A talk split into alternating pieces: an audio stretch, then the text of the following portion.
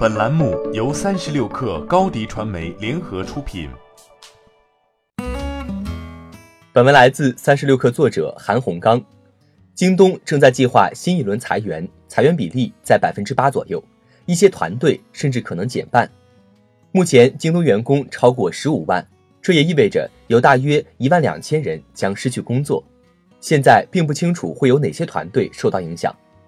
京东这一轮调整在内部有所知会。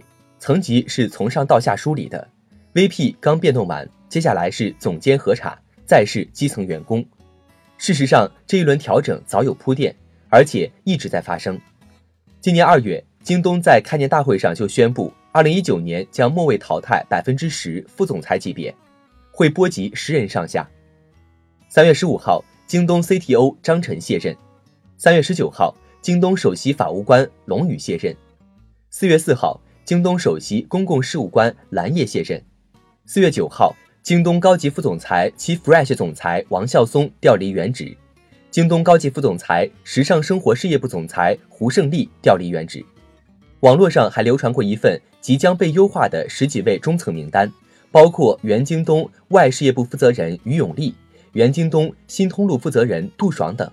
而杜爽则在去年短暂离开后，重新返回京东。史无前例的举动源自京东遭遇的近年来最大的困难。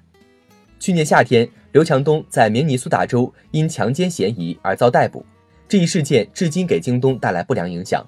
业务上，京东也同时面临阿里巴巴和拼多多的竞争，这也影响它的增长前景。去年第四季度，京东营收同比增长百分之二十二，但净亏损从二零一七年同期的九亿元人民币扩大到四十八亿元人民币。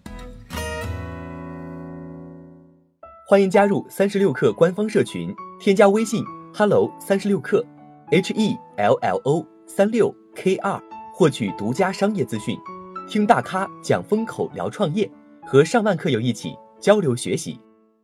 高迪传媒，我们制造影响力。商务合作，请关注公众号高迪传媒。